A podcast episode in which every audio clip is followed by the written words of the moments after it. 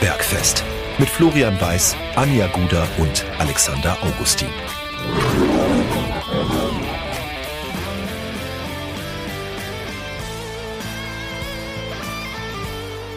Servus und herzlich willkommen. Giesinger Bergfest, der Löwenstammtisch lädt zu Episode Nummer 88.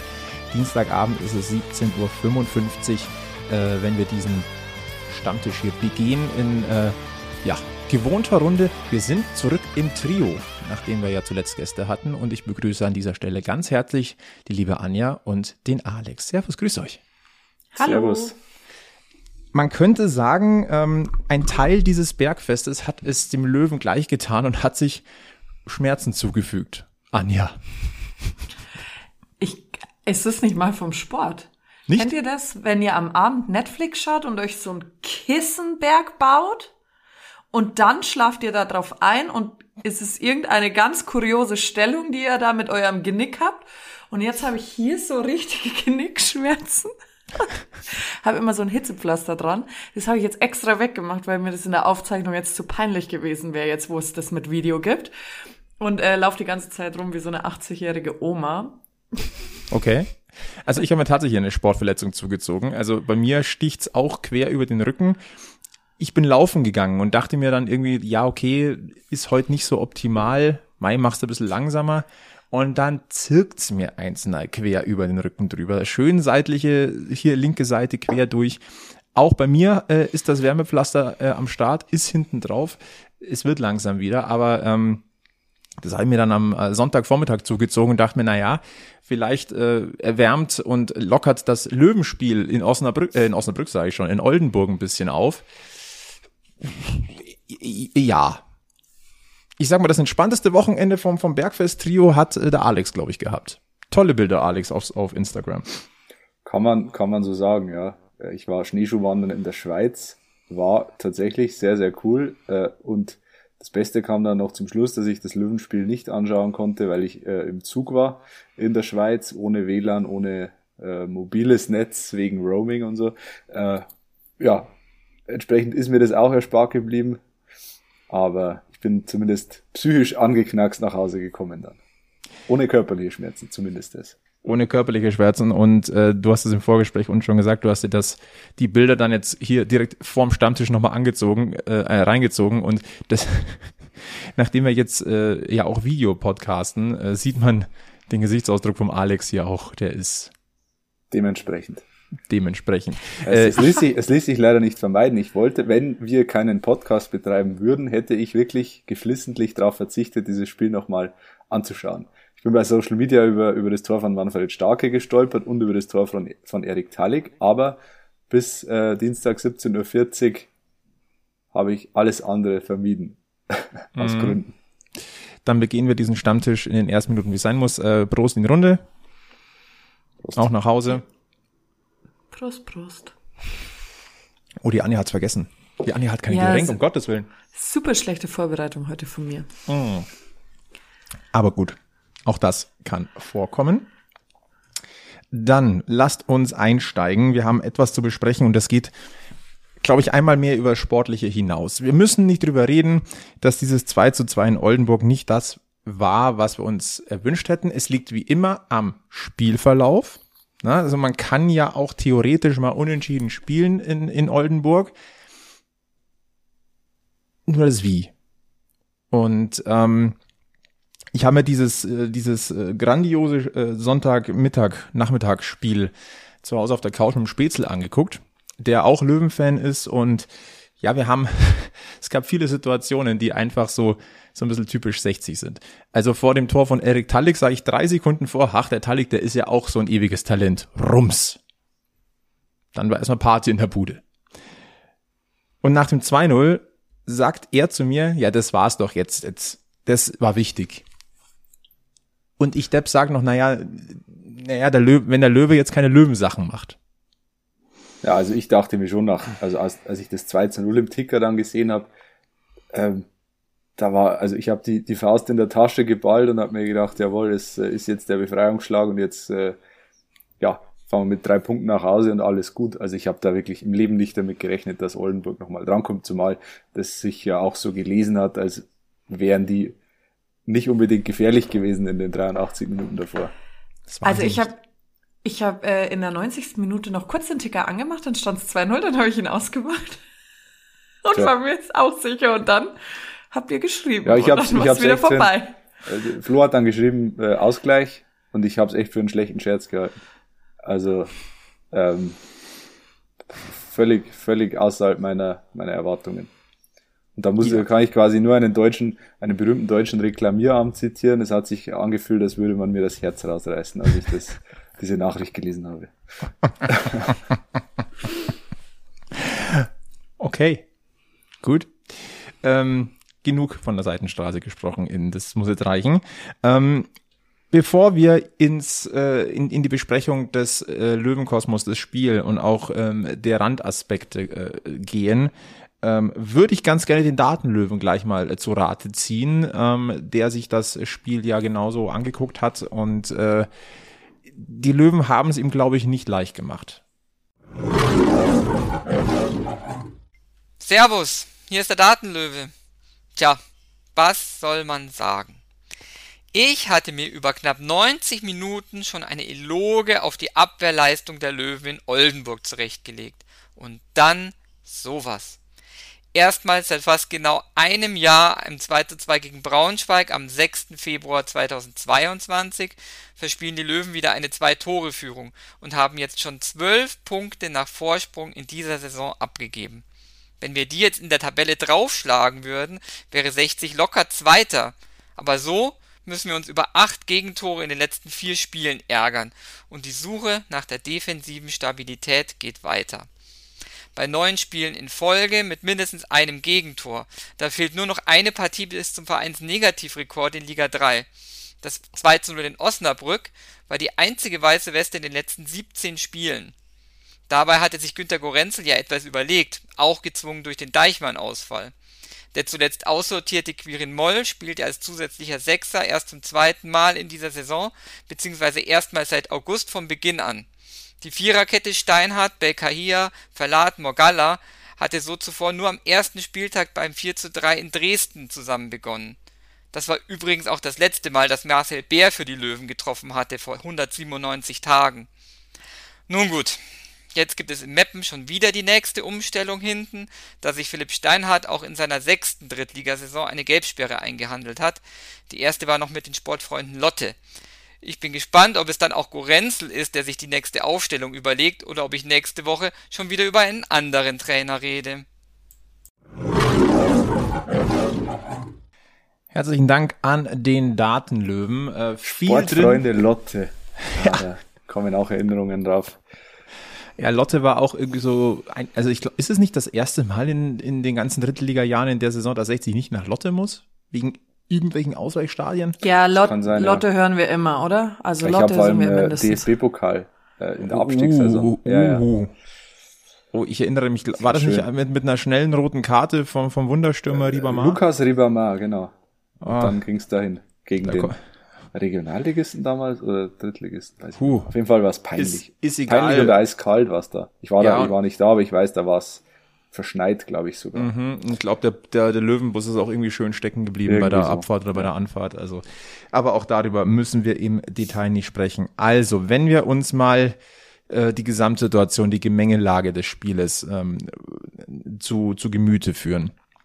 Günter Gorenzel hat ein bisschen an der Aufstellung geschraubt gehabt, äh, ist wieder auf eine Doppel-6 gegangen. Da, äh, damit musste Martin Kobilanski vom Feld. Ähm, dafür war Raphael Holzhause der Zehner. Wir hatten dann die Doppel-6 und die war ein bisschen überraschend, weil die bestand aus Tim Rieder und Quirin Moll. Der Moll ist wieder da. Ähm, jetzt muss man dazu sagen, der ist natürlich alles andere als im Spielflow und das hat man ihm auch angemerkt. Und ähm, deswegen ja, es war, es war jetzt keine überragende Leistung, aber das war querbeet durch die gesamte Löwenmannschaft der Fall.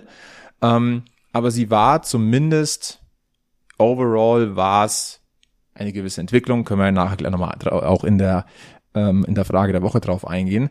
Aber Fakt ist, Quirin Moll hat eine neue Chance bekommen, was ich jetzt erstmal grundsätzlich nicht verkehrt finde. So. Ja. Ähm, ich habe diesen, diese Marschroute auch als richtig empfunden, um für Stabilität zu sorgen. Einfach ein bisschen mehr Ruhe, grundsätzlich. Über die einzelnen Positionen kann man dann wieder diskutieren, die Besetzungen. Aber dass man in ein 4-2-3-1 zurückgeht, fand ich erstmal nachvollziehbar. Und äh, wenn wir das Feld mal von hinten aufzäumen, ähm, dass du die Innenverteidigung, dass du dann Jesper Verlat wieder reinbringst, finde ich, finde ich vollkommen in Ordnung. War für mich auch einer der besten Löwen auf dem Platz. Innenverteidigung damit mit Verlat und Sammy Belka hier. Ähm, ich glaube, wir haben es irgendwann mal gesagt, mit Sammy äh, schmeckt es besser. Via Leberkas, ja. Ähm, mir macht der Junge Spaß, auch in dieser prekären Lage, Sammy Belka hier. Ich finde, der tut dem Spiel gut. Leo Magalla auf der Rechtsverteidigerposition ordentlich. Ja. Sehr ordentlich. Und Philipp Steiner auf links, ja, der ist halt gesetzt, weil es auch nicht wirklich viel ähm, Konkurrenz gibt. So, kann man, glaube ich, so stehen lassen. Und ansonsten reinrotiert sind Stefan Lex auf rechts außen und Marcel Bär vorne in der Sturmspitze. Eine Aufstellung, glaube ich, die man insgesamt verstehen kann. Ja, ein bisschen defensiver natürlich und gerade wie du es schon gesagt hast, ein bisschen auch das Zentrum gestärkt mit Quirin Moll. Da, da gab es ja viele, wirklich viele Gegentore übers Zentrum in den letzten Wochen. Ähm, da war es schon nötig, ein bisschen nachzujustieren und Quirin Moll ist jetzt kein, kein Spieler fürs Spektakel, aber den brauchst du in der Situation auch nicht. Und ich finde, das muss man ihm schon auch hoch anrechnen. Er war aussortiert über Wochen äh, und ja, hat sich nie aufgegeben und, und hat sich auch ja letzte Woche schon wieder in den Kader gekämpft und äh, ist jetzt plötzlich in der Startelf. Also das ist auch menschlich wirklich, muss man ihm schon zugute halten, dass er sich da nicht hängen hat lassen. Aber da ist Quirin Moll, glaube ich, auch nicht der Typ dafür. Für Profi an sich darf sich da ja sowieso nicht hängen lassen, weil er muss sich ja im Zweifel empfehlen für einen, für einen anderen Club. Aber nee, wirklich ähm, Hut ab ich gucke da mal zu Anja, zu unserer einzigen aktiven Sportlerin an dieser, oder so wirklich vereinsmäßig finde, aktiven Sportlerin. Ähm, Stichwort Quirin Moll. Ja, schwierig, äh, weil er halt einfach die Chance auf Wettkampf hätte in den, äh, Härte in den vorherigen Spielen nicht hatte. Aber dafür hat er sich ja passabel reingekämpft.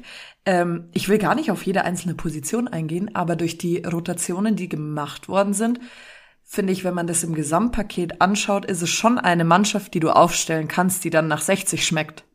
Also wo du auch davon ausgehst, dass sich die Namen für dieses Trikot zerreißen.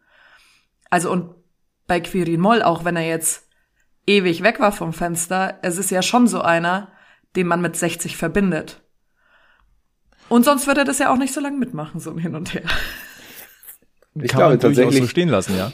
Ich glaube tatsächlich, dass der in den nächsten Wochen noch sehr wichtig werden wird ja. weil er eben dieser mit Tim Rieder einfach eine defensive Absicherung bildet und den Vorderen so ein bisschen den, den Rücken frei hält. Und das, das war ja eigentlich auch so das Problem äh, in den letzten Wochen, wofür 60 und Gorenzle auch kritisiert worden sind für die Verpflichtung von Holzhauser. Wir haben letzte Woche drüber gesprochen. Wieso holst du nicht einen, der, der auch dazwischenhauen kann fürs Mittelfeld, um auch die, die Kreativen vorne ein bisschen zu entlasten?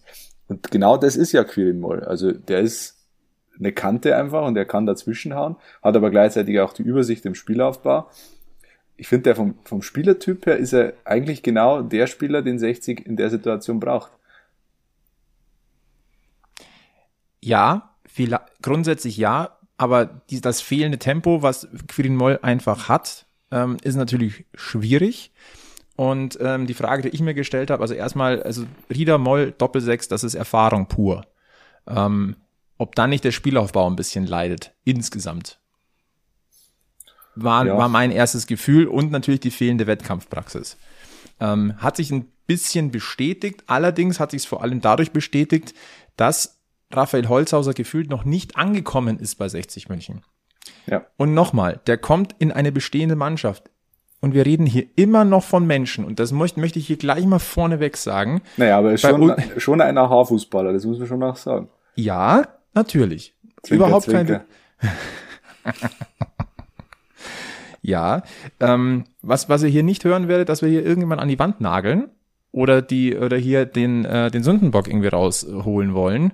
Ähm, wir reden über Menschen und äh, eine neue Arbeitsstelle anfangen. Ich glaube, das hat jeder von uns mal mitgemacht. Das ist nicht so easy. Du musst dich erstmal zurechtfinden. Raphael ja, Holzhauser ist noch nicht angekommen. Vor allem auch eine neue Arbeitsstelle anzufangen mit der mit dem Tenor, du bist der Heilsbringer. Ja, genau. Also das muss man ja, also das muss ja. man ja ganz klar dazu sagen.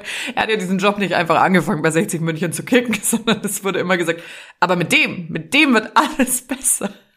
Ja, da wirken halt auch die Worte von Michael Kölner noch ein bisschen nach. Ich brauche einen gescheiten Achter, weil sonst steigen wir nicht auf. Der Druck kam und ähm, es sollte ein Achter geholt werden. Es wurde lange überlegt und letztendlich fiel die Wahl auf Raphael Holzhauser. Hm.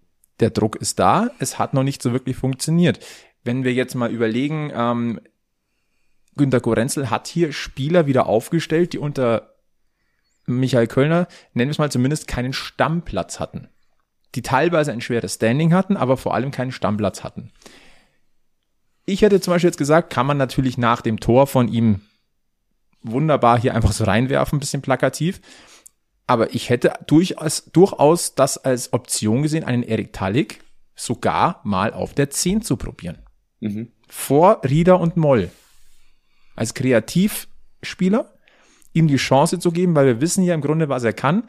Er hat in den letzten Wochen unter Michael Kölner, eigentlich auch in den letzten Monaten unter Michael Kölner, kein wirklich gutes Standing mehr gehabt. Das konnte man sehr, sehr kontrovers diskutieren. Zuletzt war er auch mal krank, das muss man da fairer, fairerweise schon auch nochmal dazu sagen. Aber was der Junge grundsätzlich kann, hat er ja schon mal aufblitzen lassen. Und warum ihm dann nicht mal die Chance geben und warum nochmal Raphael Holzhauser in diese Druckposition bringen? Das ist, war, die, war eine der zentralen Fragen, die ich mir gestellt habe. Mhm. Im Nachhinein ähm, hat sich's bestätigt. Ja, das, ich sage mal von, sagen wir mal von zehn Versuchen trifft Erik Tallik den vielleicht fünfmal so. Aber auch das wäre eine gute Quote, weil das Ding war schon. Ja, dass der einen guten linken Fuß hat, das äh, hat er nicht das erste Mal gezeigt.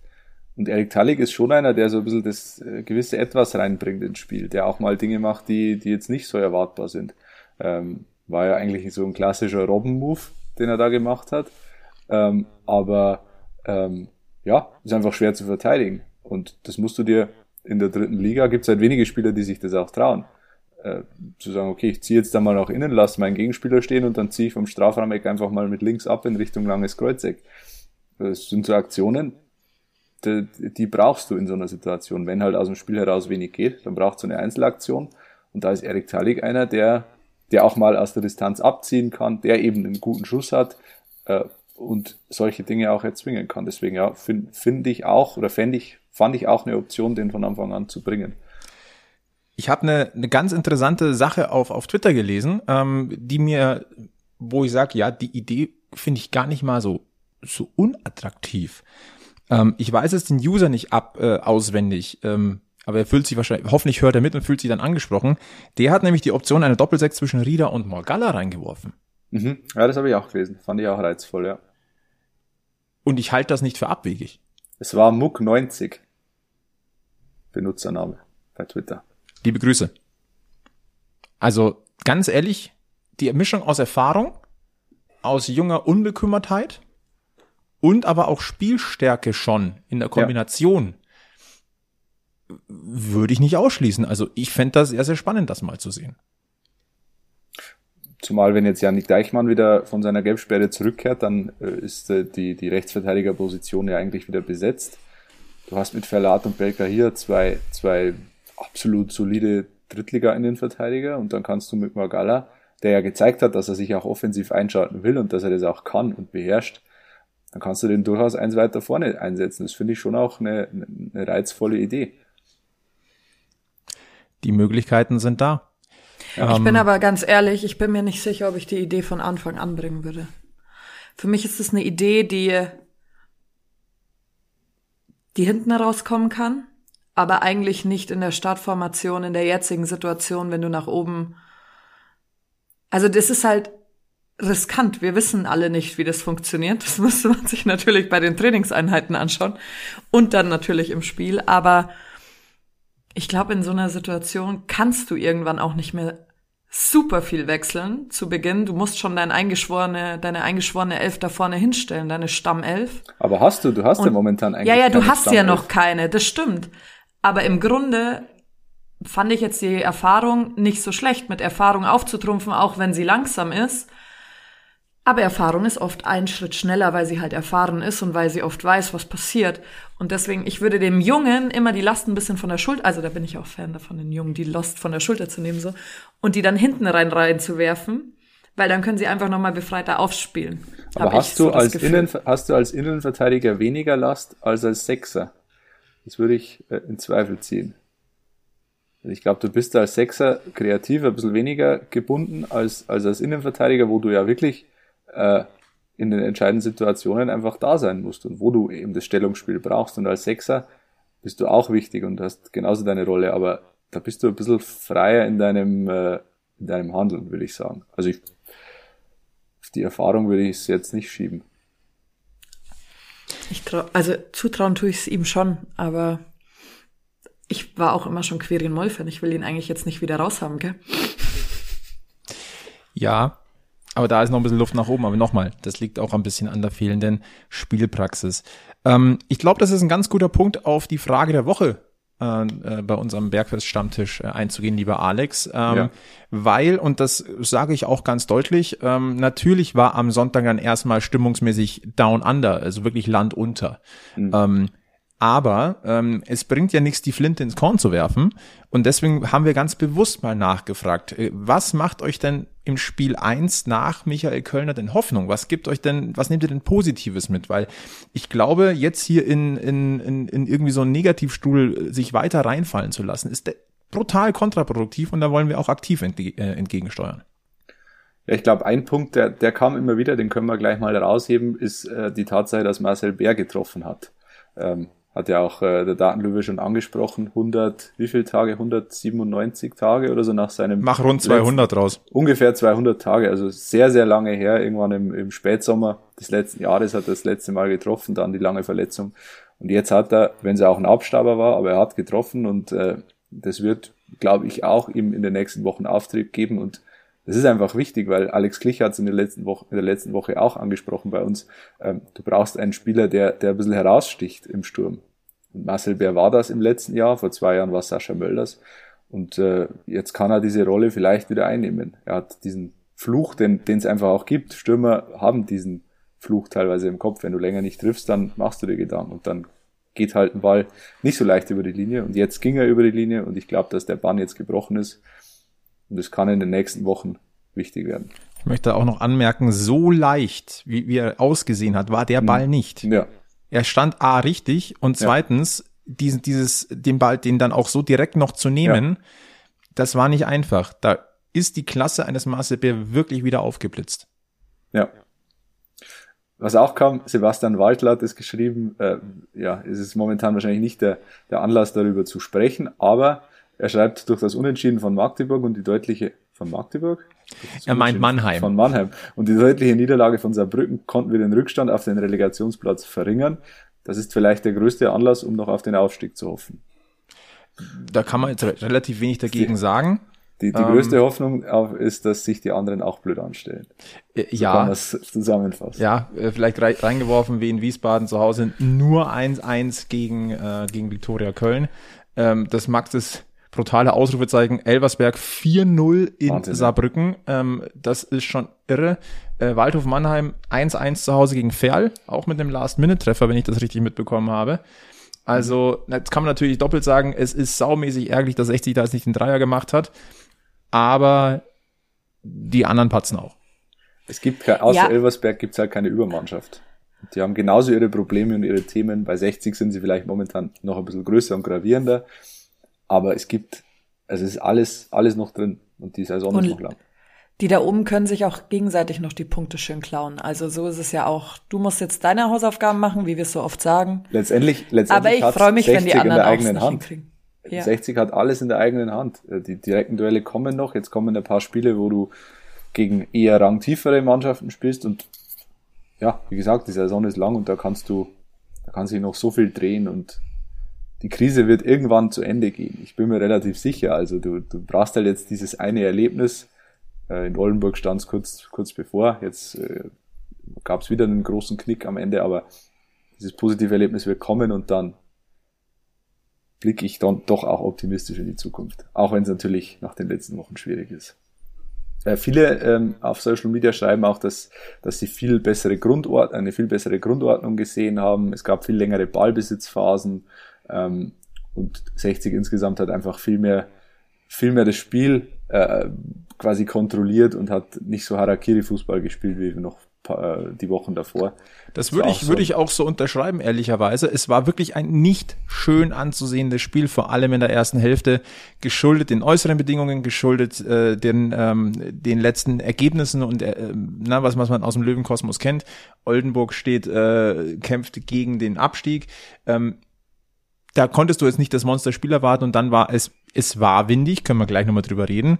Und die Platzverhältnisse fand ich jetzt auch nicht berauschend. Aber im Rahmen dessen, es war jetzt wirklich kein mitreißendes Spiel. Die ersten 45 Minuten waren grausam. Mhm. Aber die Grundordnung und das grundsätzliche, das grundsätzliche ähm, Kämpfen, diese Kampfbereitschaft, die war da. Und da, da gebe ich, da gehe ich vollkommen mit. Ja. Ansonsten, ja, es, es äh, geht eigentlich immer in diese eine Richtung. Defensive gut gestanden, gute Grundordnung.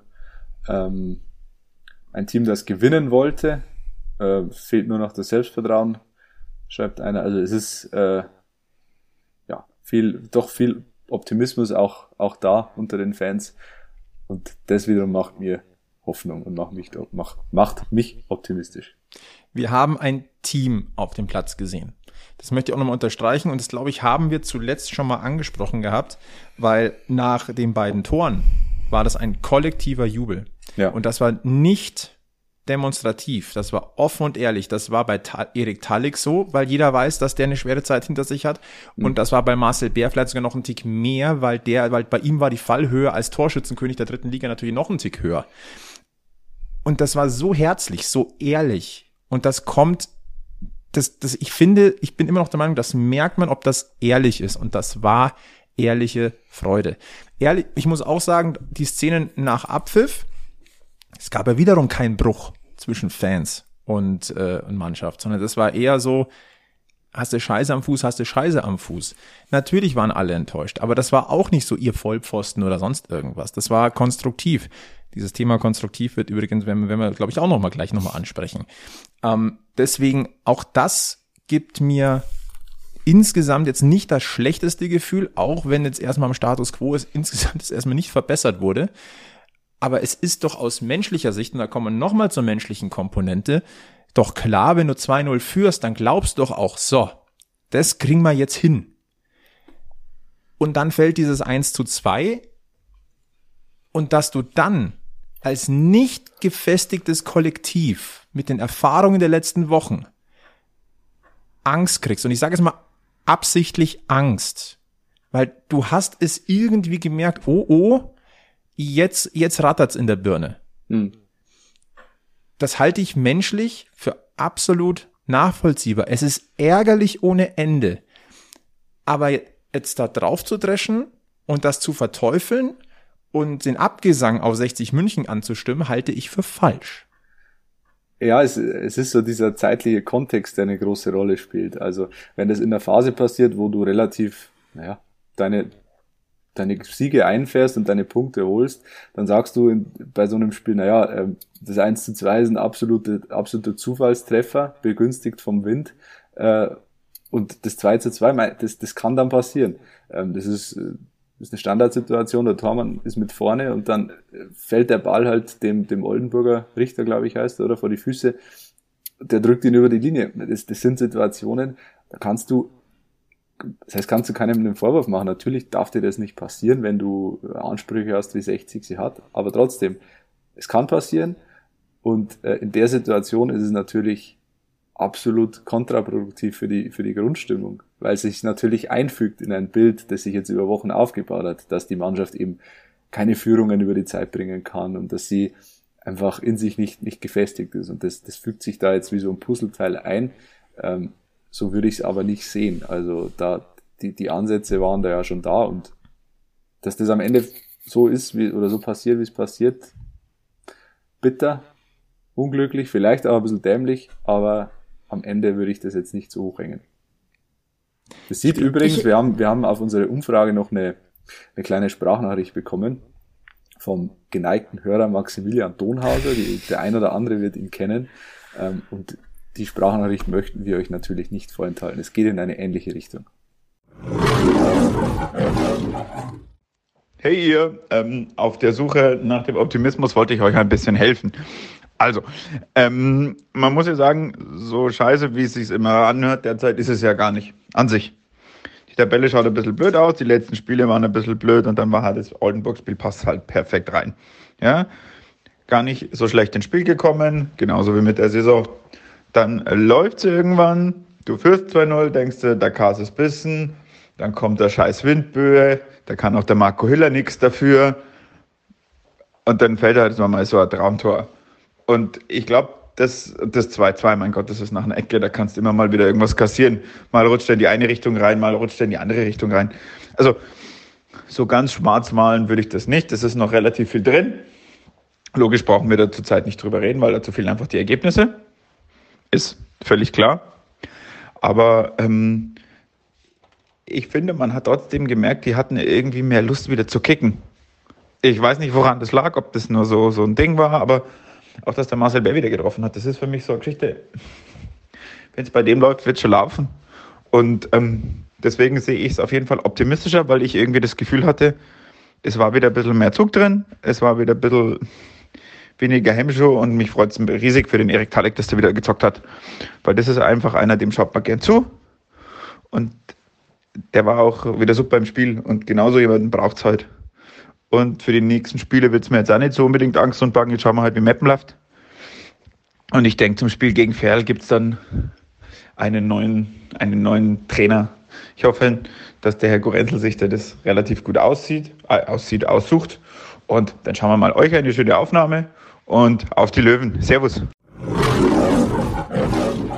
Auf die Löwen, liebe Grüße an Maxi. Vielen Dank für die Zusendung. Äh, kleiner, äh, kleiner Ausflug. Ihr dürft uns natürlich auch Sprachnachrichten schicken ans äh, Bergfestphone. Äh, die Nummer findet ihr bei uns auf den Social Media Kanälen und in der, ich glaube, Folgenbeschreibung und so weiter. Also wir freuen uns auch über Sprachnachrichten. Also grundsätzlich bleiben wir da stehen. Ähm, das lief doof und jetzt müssen wir mal und jetzt kommen wir auf das Thema nochmal Menschlichkeit und Respekt.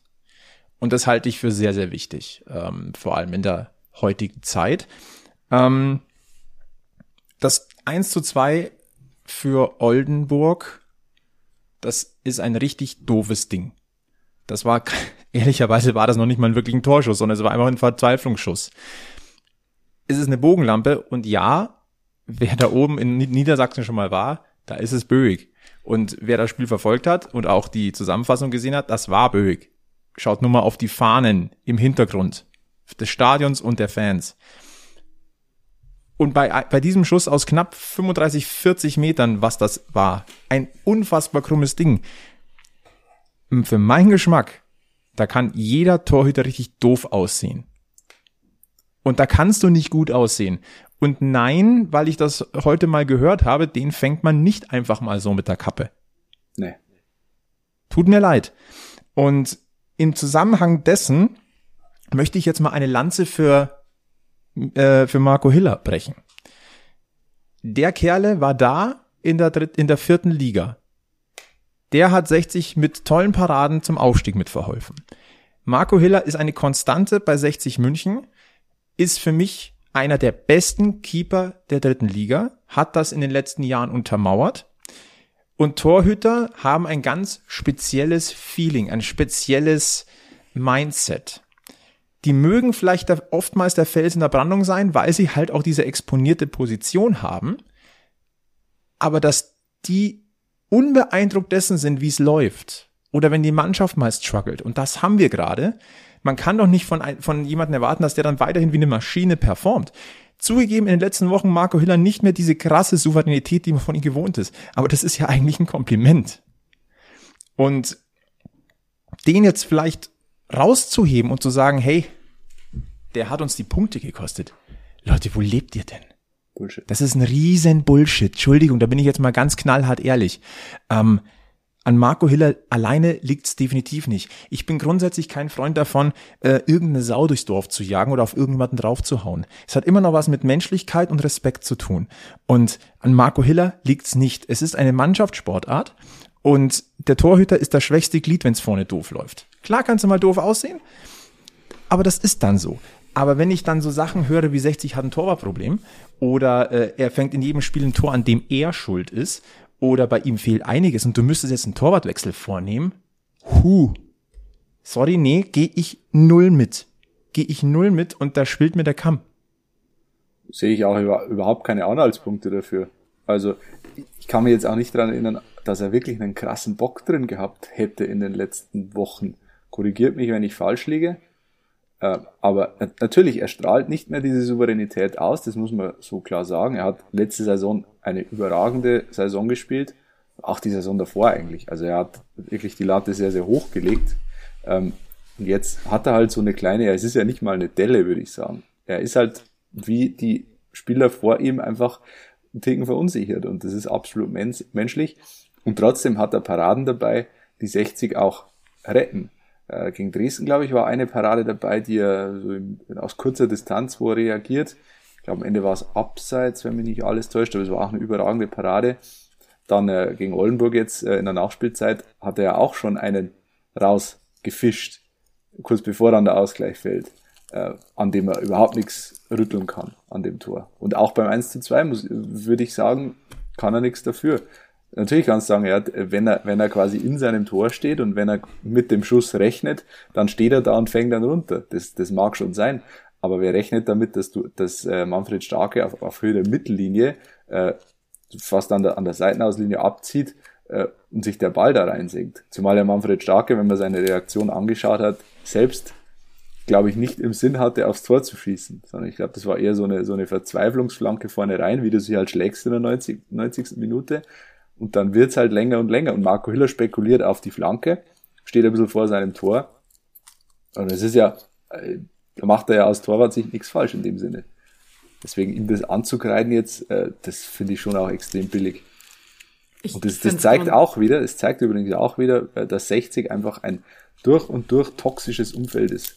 Gerade was so ähm, ja, mediale Begleitung angeht, das muss man einfach sagen. Ähm, das, äh, tut dem Verein nicht gut und das tut den Spielern nicht gut. Man darf, darf auch keine Wohlfühloase sein, äh, auch wir kritisieren, aber es geht halt immer auch um die, um die Art und Weise und den, den Ton, in dem man das macht und da jetzt einzelne Spieler herauszuheben, die klar als Teil des Ganzen irgendwie mit Schuld tragen, aber die dann so exponiert herauszustellen und zu sagen, 60 hat ein Torhüterproblem und Hiller muss raus und Hiller ist quasi maximal ein Regionalliga-Torhüter, ja gut, also dann pff, das, das hat mit sachlicher Auseinandersetzung mit dem Thema nichts zu tun.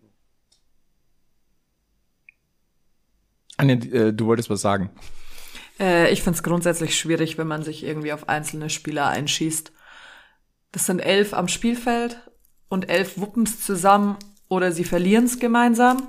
Und das war ja auch mein Ding, dass ich gesagt habe, ich sehe nicht immer die Trainerentlassung als erstes Ding, sondern die Mannschaft ist oft genug gefragt. Ähm, ich finde es grundsätzlich falsch. Ein Hiller hat uns schon so oft den Arsch gerettet. Meine Güte, dann wäre er vielleicht schuld gewesen dieses Mal. Ist doch Jacke wie Hose. Es ist ja. doch Jacke wie Hose. Drei Spiele später rettet er uns vielleicht wieder mit einem Elfmeter den Hintern, ja? Dann gewinnen wir das Teil wieder, weil er den Elfer hält von dem anderen. Ja, okay, aber muss ich, also ich, wie Flo gesagt hat, die Sau durchs Dorf jagen. Es ist einfach unfair für jemanden, der sich für den Verein so aufopfert und dass der jetzt ein bisschen, ein bisschen wackelt oder vielleicht nicht mehr diese Aura vom Anfang der Saison hatte, ist völlig normal. Die kassieren derzeit doofe Treffer, die bringen die Spiele nicht über die Zeit. Wie gesagt, Fußball, da hast du Scheiße am Fuß, da hast du Scheiße am Fuß. Der pusht von hinten so viel. Ja, meine Glüte, glaubt ihr, das ist nicht anstrengend, über 90 Minuten seine Mitspieler die ganze Zeit zu pushen? D das raubt dem auch Energie irgendwann. Der wird auch ruhiger, ist ja völlig logisch. Und wenn du ruhiger wirst, dann wird auch deine Leistung manchmal lässt sie ein bisschen nach, weil du halt die Energie nicht mehr hast. Hey, ohne Witz, wenn ich am Volleyballfeld stehe, ich freue mich so krass, mir wird schwarz vor Augen, so emotional bin ich. Und im nächsten Spielzug habe ich aber vielleicht nicht mehr die Kraft und dann fällt mir der, die Murmel vor die Füße. Das passiert. Das ist okay. Und gemeinsam werden sie dann wieder Spiele gewinnen. Aber es verliert keiner alleine und es gewinnt keiner alleine. Und es gewinnt auch kein Marcel Bär alleine, wenn er in der 93. Minute den Treffer macht, weil irgendein anderer hat ihn aufgelegt. Und irgendein Marco Hiller hat vielleicht dann die Bude nicht kassiert davor, dass das passieren kann, dass, Marc, äh, dass äh, der Marcel Bär dann die Bude macht vorne. Also es ist 60 München, es ist ein Team und das Einzige, was ihnen was bringt, ist, wenn wir alle an sie glauben, dass sie diesen Aufstieg noch schaffen können. Was natürlich nichts daran ändert, dass man Sachen kritisieren muss. Und natürlich, natürlich kann man die, die, Entwicklung von Marco Hiller auch kritisieren und das ist, da gibt es ja auch Argumente dafür. Aber es ist einfach die Art und Weise, die es schwierig macht. Und das, das ist eigentlich das, was mich stört. Man kann natürlich auch Raphael Holzhauser kritisieren, der einfach noch nicht angekommen ist bei 60. Man kann, man, man muss diese einzelnen Spieler auch herausheben, weil man muss ja auch irgendwie analysieren, woran liegt's und da kommt man oft auf einzelne Spieler. Und das ist ja völlig legitim. Das, das, so funktioniert Sportberichterstattung so funktioniert der Sport an sich. Ähm, aber dann es hat ja sagen, auch keiner was gegen konstruktive Kritik. Nee, aber konstruktive dann zu, dann zu Kritik sagen, bringt dich weiter. Zu sagen, äh, Raphael Holzhauser ist ein Haarfußballer, äh, der quasi keine drei Meter mehr gerade auslaufen kann, äh, so zwischen den Zeilen gelesen. Und äh, Marco Hiller ist quasi, wir haben 60 hat ein Torwartproblem und Hiller ist nicht Drittliga-tauglich. Also es sind ja Kategorien, die, die einfach nicht das, das passt einfach nicht. Und äh, ja.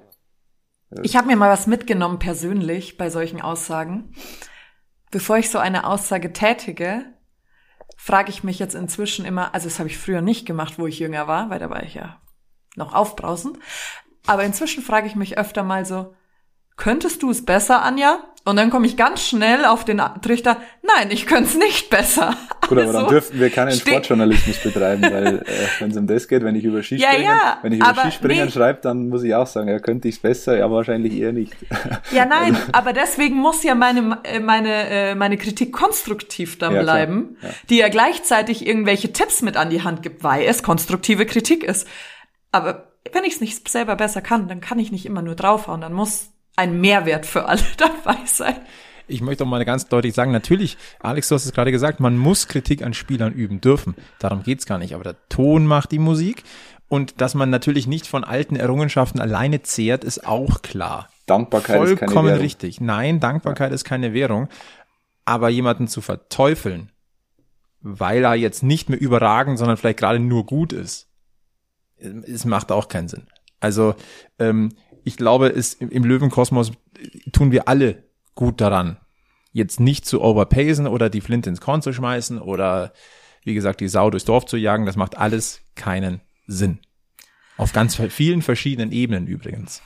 Also von dem her. Ähm, Eine Sau durchs Dorf jagen macht nie Sinn, ehrlich nein. gesagt. Also jetzt noch keinen Fall gehabt, wo ich sage, das wird sich jetzt lohnen, diese Sau durchs Dorf zu treiben. Also ich habe ja eigentlich auch schon gesagt, dass ich finde, dass der Aufstieg weg ist jetzt, ja. Aber ich bin ja schon ein sehr gutgläubiger Mensch. Wenn es mit Rechnen noch gut geht, dann habe ich auch immer den Glauben daran, dass man am Ende der ist, der als letztes lacht. Und an solche Dinge glaube ich. Und es ist rechenbar möglich. Und wenn sie sich als Mannschaft jetzt endlich final finden und alles gut wird, dann können sie den Bock gemeinsam umstoßen. Aber nicht Bock. nur die elf auf dem Platz, sondern das ganze Stadion kann das dann gemeinsam schaffen. Und man darf jetzt nicht vergessen, das waren jetzt zwei Spiele in der Rückrunde. Es sind noch 17 Partien zu gehen. Also da, da fließt noch viel Wasser die Isar runter, es sind noch viele äh, Punkte auf dem Feld, auch wenn momentan ähm, die Form jetzt nicht unbedingt der Freund des Löwen ist. Aber Flint ins Korn werfen macht keinen Sinn. So viel zu diesem Thema. Blicken wir voraus. Am kommenden Wochenende gastiert 60 München in Meppen. Wir haben schon gehört, Philipp Steiner ist äh, mit der fünften gelben Karte gesperrt. An Meppen haben wir Löwen, glaube ich, insgesamt grundsätzlich erstmal aus der Geschichte gute Erinnerungen. Ähm, nichtsdestotrotz natürlich ein. Also ich mag ja Meppen nicht mehr so gern, gell? Ja, das ist klar. Das wundert mich jetzt ehrlich gesagt relativ wenig. Also, wo ist der hinge wo ist René Guder hingekommen? in die Regionalliga ah, irgendwo hin, habe ich gesehen, ja. ja. Mhm. War zutiefst traurig. Ja, verständlicherweise, nein. Der SV Meppen momentan Schlusslicht in der dritten Liga. Und wenn man nach dem letzten Sieg guckt, dann muss man schon relativ weit zurück äh, scrollen. Jetzt gucke ich mal. Äh, wenn, kann das wirklich sein, am 14. August ein 6 zu 2 gegen Mannheim? Seither kein Sieg mehr. 6 zu 2 gegen Mannheim. Ja. Das ist, äh, in vielerlei Hinsicht hört sich das an wie ein Sieg aus ganz anderen Zeiten. Ja, und das ist 6 auch so. 6 zu 2 gegen Mannheim ist äh, kurios. Ja. Also. Aber auch, auch in Meppen ist es windig. Vorsicht 60. Ja, das ist die ganz grob dieselbe Region. Aber jetzt, also das passiert jetzt nicht nochmal. Würde ich jetzt meine Hand dafür ins Feuer legen. Ah, ja, sagt er. Nein, also kein einfaches Auswärtsspiel für 60 München. Aber klar, da musst du jetzt gucken, dass du punktest. Und zwar dreifach. Brauchen wir nicht um den heißen Brei herumzureden. Mit einem neuen Trainer können wir bis dahin erstmal noch nicht rechnen. Also wir müssen davon ausgehen, Günter Gorenzel wird auch äh, die Verantwortung auf der Trainerbank äh, für das Spiel in Meppen haben. Ähm, am Donnerstag tagt der Aufsichtsrat äh, von 60 München. Da müsste erstmal eine Vorentscheidung getroffen werden. Also das mhm. ist jetzt nicht so einfach. Deswegen, das ist schon mal klar. Ähm, Stichwort Aufstieg AD. Nein, auf, würde ich auch so nicht sagen. Es äh, gab heute ja zumindest mal äh, die, die eine oder andere Spekulation. Muss vielleicht Günter Gorenzel vielleicht bis Saisonende das Ding machen, das, weil man sagt, hey, Thema, Aufstieg ist. Das Thema würde ich gerne ansprechen, ja. Ich Sprich es an. Ich habe mir das schon auch aufgeschrieben. Also weiter mit Gorenzel und Reisinger, Fragezeichen. Ich glaube, dass das intern deutlich intensiver diskutiert wird, als es nach außen getragen wird. Du kannst diese Lösung momentan nach außen noch nicht verkaufen. Aber wenn du jetzt, äh, sagen wir, die nächsten zwei Spiele gewinnst, dann glaube ich schon, dass die Wahrscheinlichkeit nicht gering ist, dass Gorenzel und Reisinger das in, in so einem Tandem, wie das da immer aus, auch aussehen wird, dass die das weitermachen bis zum Ende der Saison. Äh, je länger jetzt kein Trainer da ist, desto wahrscheinlicher wird das. Anja, was sagt dein Gefühl? Ich, also wenn sie die nächsten Spiele gewinnen, kann man, also warum soll ich dann jemand anders suchen? Und ich glaube, dass der Ansatz dann auch sein wird, der Mannschaft zu sagen, hey, äh, wir, also nicht wir überlassen euch euch selbst, sondern aber der Mannschaft einfach eine, eine große, einen großen Einfluss zu geben und die sich vielleicht ein bisschen gar äh, selber trainieren zu lassen. Also ich, ein bisschen da, übertrieben glaub, gesprochen.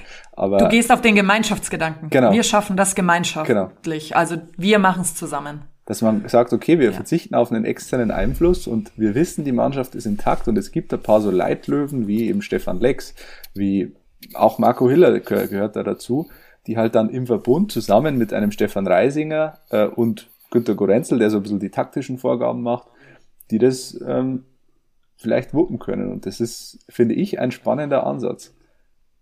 Weiß nicht, wie ihr das seht. Ja, ähm, ich muss zugeben, dass ich in die Richtung noch nicht großartig gedacht habe. Ich habe diesen, ich habe diese Meldungen bzw. Denk, äh, Denkanstöße heute nur überflogen. Jetzt, wo wir drüber reden, ja, wenn es sich gut verkaufen lässt und es funktioniert und es sich Günter Gorenzel auch zutraut, ist auch noch so ein Ding, und es finanziell vielleicht auch notwendig ist, oder vielleicht, also das wird eine Melange aus allem sein, ja. ähm, halte ich das zumindest für eine Option, die gangbar ist, wenn sie fruchtbar ist. Ja. Aber das werden wir sehen. Also wir werden da dran bleiben. Ähm, vor, also zu 99,9 Prozent in Meppen Günter Gorenzel und Stefan Reisinger. Die beiden Männer, die das Zepter schwingen werden. Ähm, kleine nette Sache in äh, Meppen wirbt man für das Löwenspiel auf äh, sehr pfiffige Art und Weise. Da gibt's nämlich das sogenannte Löwenzähm-Paket. Äh, darin enthalten ist ein Kasten Bitburger, 600 Gramm Bratwurst, ein Schal des SV Meppen sowie ein Gutschein für einen Stehplatz für das Heimspiel gegen 60 und das gibt's für 25 Euro. Das finde ich Aber alles sehr witzig, außer das Bitburger. Aus Münchner Sicht definitiv, ja. Das heißt, jetzt rechnet man es mal gegen. Kasten Bitburger 10 Euro, dann haben wir 12 Euro vielleicht, Bratwürste 5 Euro. Vor allem du gehst auf jeden Fall, das Spiel also, kostet dich nix. Ja, also ist umsonst quasi. Ja, und, und ein Schal. Für einen Schal zahlst du auch zwischen 12 und 15 Euro. Ja, vor ja. allem, Leute, es, es ist Februar, es ist arschkalt. Du kannst den Schal wirklich gut gebrauchen. Stimmt, ja. Also der Transparenz halber, das äh, hat äh, das Löwenmagazin vermeldet äh, und das wurde gesehen im Marktkauf in Meppen. Also, um das ganz, ganz transparent zu machen. Aber äh, äh, schon interessant. Also du meinst, die äh, Löwenfans sollen sich jetzt nicht ihre Karten im Vorfeld kaufen, sondern sie sollen directly zum Marktkauf nach Meppen fahren und sich da das Löwenzahn-Paket kaufen. Dann noch einen Tischgrill mitnehmen und im Stadion schön Barbecue mit ja. Bratwürsten. Auf dem Parkplatz vom Spiel. Das will ich Hätte sehen, ich wenn gesagt. sie da alle mit ihrem Kasten Bitburger anrücken. Das ist doch ein Bild also, für Götter, wenn oder? ihr, wenn ihr, lieber Löwenfans, wenn ihr sagt, Leber duck dich, das halte ich durch, das, das Bier dann ist es definitiv eine Option. Und ich sehe, ich sehe schon hier tausend Löwenfans mit, mit mobilen Grills auf dem Parkplatz in Meppen stehen. Ich fände ja, ich fänd's ja mega witzig. Und die Schals des SV Meppen werden dann gegen eine kleine Spende abgegeben. Mhm. An, an, an interessierte Fans. Ja. Ja, den kannst du ja eh verschenken, hast ja eh nicht gezahlt, das macht ja nix. Brauchst ja nicht mal Spende. Stimmt wahrscheinlich sogar. Hast ja alles schon drin wieder. Mhm. Da darf man nicht so sein. Das ist das mit der nächsten Liebe und so. Wir Ver nehmen die drei Punkte und verschenken unsere Schals. Das nenne ich eine Win-Win-Situation. Ja. Liebe Grüße nach Meppen. Also, liebe Löwenfans, ähm, überlegt's euch. Ich finde das ziemlich spannend. Hoffentlich ist das, hoffentlich gibt's das dann da bis zum, bis zum Wochenende noch. Also ihr müsst am Samstag hochfahren. Ganz früh oder am Freitag vielleicht schon, damit ihr den Marktkauf noch reinkommt. Kann man Ja, das auch online kaufen vielleicht? Nee, ich glaube nicht. Das sieht mir eher so nach einer Aktion vor Ort aus. Das ist der Brüller, das Meppen-Löwen-Zähm-Paket. Gut. Genügend Werbung gemacht, für die wir nichts bekommen. Aber wir helfen ja gerne und äh, bei solchen Trips. Jetzt schaue ich mal auf meinen äh, schlauen Zettel. Äh, wir haben, ja, die Woche war interessant, das sollte man vielleicht nochmal anmerken. Also ähm, die Trainer fliegen, äh, fallen gerade wie die Fliegen in der dritten Liga. Am Montag äh, hat es die Nixen getroffen. Joe Ennox ist nicht mehr Trainer in Zwickau und äh, Christian Preußer nicht mehr Trainer beim BVB 2. Wer fliegt als nächstes? Gute Frage, wer ist Ja. beim SV Meppen Trainer? Weiß ich gerade nicht. Achso, Boah, weiß ich auch auch nicht. Boah, stellst Fragen. Weil die haben, die haben wahrscheinlich erst geworfen. Könnte ich sagen, könnte ich, äh, könnte Das finde ich schon wieder sehr witzig. Die Ja, Aussage also- finde ich ja schon wieder sehr witzig, Alex. Hast du schön gesagt, lieber Alex. Nein, da ist äh, Stefan Krämer äh, in, in, in Brot und Lohn, wenn ich das richtig sehe. Ah, das hört sich nach Rauswurf an. Der Name Stefan Krämer hört sich nach Rauswurf an. Äh, außerdem, Ja? es ist doch auch nicht, also was uns ja auch positiv stimmen muss, ist, dass für die Trainer, die ja auch bei anderen Vereinen in der dritten Liga neu angefangen haben, auch nicht gut gelaufen ist. Bestimmt allerdings, ja. Grüße nach Ingolstadt. Ja, es hat nicht, auch nicht überall was gebracht. Na, Aber ja, zu. Stefan Krämer, es gibt ein paar so Trainer, die hören sich schon nach Rauswurf an. André Breitenreiter zum Beispiel. Hört sich für mich immer nach Rauswurf an, hat sich wieder bewahrheitet jetzt. Äh, Alex, gib's doch zu, du hast so, du hast so einen Buzzer daheim. Und immer, wenn die, wenn die fliegen, dann drückst du den. genau. So eine Liste mit den Namen. Das ist das Trainerentlassungsbingo aller Alex. Oh ja. Wir machen nicht mehr den Alex Olser, sondern den, den, den Alex äh, Trainerentlassungsbuzzer. Den könnten wir auch mal wieder rausholen. Wenn es wieder was zu gewinnen gibt, holen wir den. Alex Olser Ja, das wieder machen raus. Wir. Das machen wir auf jeden Fall. Ne? Vielleicht, vielleicht ergibt sich die Gelegenheit ja mal wieder. Ach so, es gibt, es gibt im Löwenkosmos tatsächlich auch noch eine weitere positive Nachricht. Hau raus. Die Volleyball haben gewonnen. Nein, sie haben einen Nein. Satz gegen Herrsching gewo- äh, geholt. Also sie haben verloren, aber sie haben einen Satz gegen Herrsching geholt. Das ist positiv. Ja. Ja, man muss klein, man muss klein anfangen, ja. Dann äh, mit, äh, ja, gibt wieder ein kleines Wiedersehen mit Marvin, Marvin Pourier. Spielt ja auch noch beim Ah, Meppen. schön. Ne? Marvin, komm, wir gehen. Immer wieder eine schöne Geschichte, eine schöne Erinnerung. Ähm, die Bayerische will vorzeitig ihr, ihren, äh, ihr Sponsoring bei 60 Minuten bis 2026 verlängern. Das finde ich jetzt grundsätzlich auch eine sehr äh, positive Nachricht. Ähm, ich kann mich ehrlicherweise nicht erinnern, dass wenn mal das 60 Minuten mal so einen treuen Sponsor gehabt hätte. Löwenbräu war es lang, äh, Liquimoli war es über eine Zeit lang. Ähm, aber das ist schon bemerkenswert. Also auf alle Fälle da auch an der Könnte, Hinsicht könnte auch mit der Trainersuche zusammenhängen, dass diese Meldung jetzt kommt. durchaus. Könnte so ein bisschen mit dabei sein. Und ähm, dann wollen wir es, nicht vergessen, noch zwei Personen aus dem Löwenkosmos zu gratulieren. Und zwar einerseits, äh, wir nehmen ja am Dienstagabend auf, äh, Daniel Birovka feiert heute an unserem Aufta Aufnahmetag seinen 44. Geburtstag. Herzlichen Glückwunsch. Und bereits am Montag gab es einen runden Geburtstag. Hans Sitzberger, der Vizepräsident, ist 70 geworden. Liebe Grüße vom Giesinger Bergfest. Roland Kneißl hat doch auch Geburtstag gefeiert, ich glaube am Ja, gestern, Ja. Montag, oder? das, ja. Oder am glaub Sonntag? auch. Ja. Auch Ich glaube, es war, ich glaube, es war Auf schon jeden Fall Sonntag. nachträglich. Nachträglich auf jeden Fall. Alles Gute. Da wünschen wir auf alle Fälle auch alles Liebe und Gute und vor allem viel Gesundheit. So, wenn ich jetzt auf meinen Zettel gucke, ich glaube, wir haben alles angesprochen, was wir angesprechen wollten. Glaube ich zumindest. Oder habt ihr noch Shortcuts? Ich glaube, über Trainergerüchte brauchen wir nicht reden. Die, die, die hören sich nächste Woche schon wieder ganz anders an. Ein Thorsten Fink ist ja mittlerweile wieder komplett äh, raus irgendwie aus der Verlosung.